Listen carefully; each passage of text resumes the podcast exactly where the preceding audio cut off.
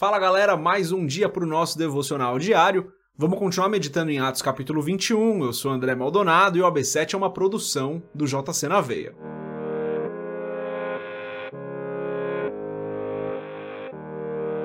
Atos capítulo 21, a partir do verso 30, diz o seguinte: Toda a cidade ficou alvoroçada e juntou-se uma multidão.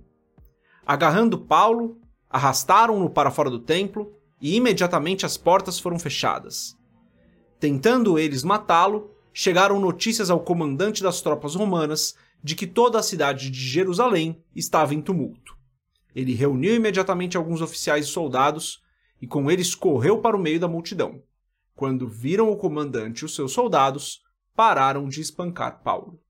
Até aqui, até o versículo 32, vamos fechar os nossos olhos, curvar nossa cabeça e fazer uma oração. Pai Santo, Pai maravilhoso, Tu és o Senhor, Tu és o Rei, Tu és o nosso Criador, Tu és o justo juiz, Tu és perfeito. Senhor, em nome de Jesus, eu te agradeço pelo nosso dia, por mais esse sábado, pela tua graça, pelo teu amor, pelo teu cuidado. Te agradeço porque o Senhor tem nos ajudado, tem nos protegido, nos livrado do mal e a cada dia tem derramado da tua provisão sobre as nossas vidas. O teu amor por nós é infinito. Eu peço, Senhor, perdoa os nossos pecados porque nós não retribuímos esse amor como nós de deveríamos.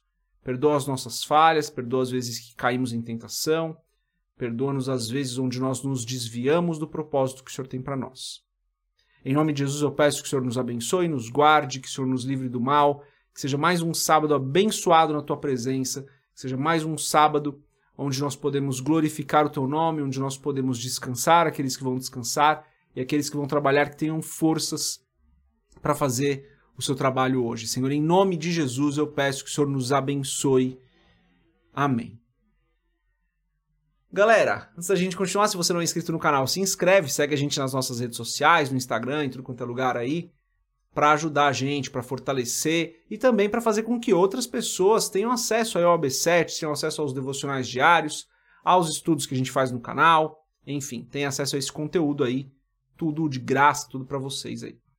Bom, aqui, galera, é, é interessante esse texto, né? Paulo é acusado falsamente e daí ele é espancado por isso.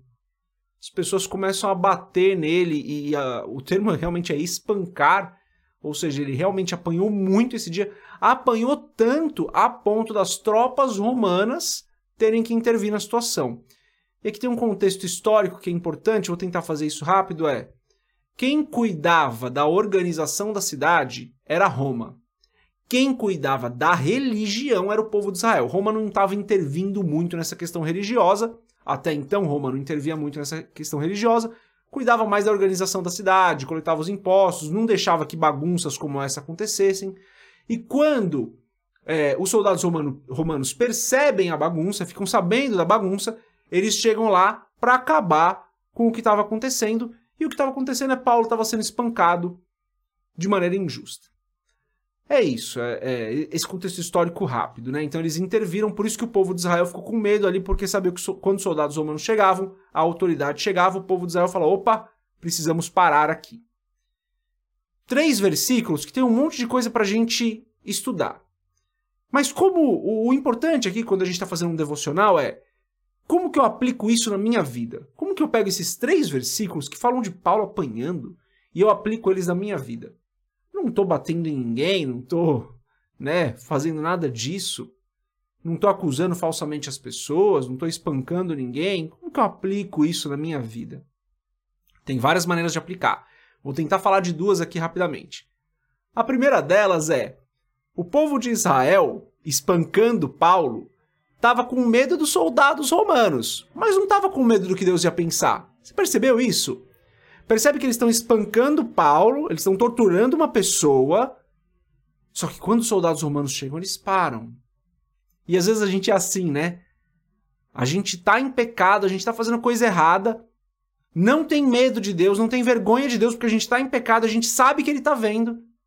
Mas quando tem que falar para alguém, quando tem que confessar o pecado, quando tem que buscar cura, a gente tem vergonha. A gente tem medo de falar, ah, não, mas eu não posso falar, mas tem a minha reputação mas o que as pessoas vão pensar de mim.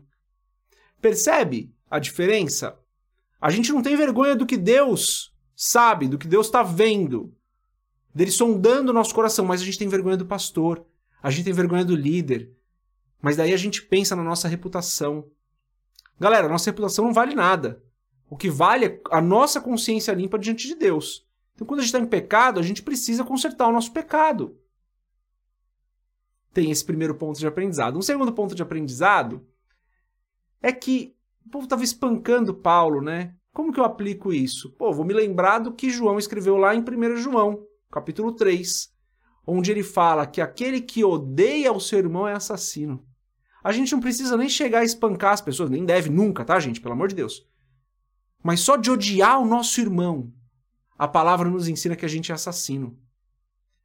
Então, o amor ao nosso irmão é tão importante que a falta desse amor, que o ódio ao irmão, a gente já pode ser considerado como assassino. Isso é escrito em 1 João capítulo 3, versículo 15. Olha como dá para a gente aplicar de mais de uma maneira esses três versículos.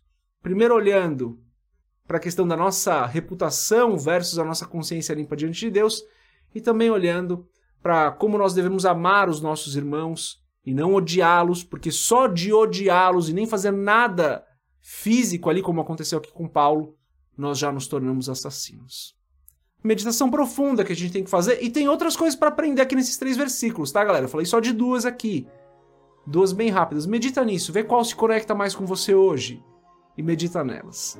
Deus abençoe a sua vida, a gente se vê amanhã, se Deus quiser. Paz.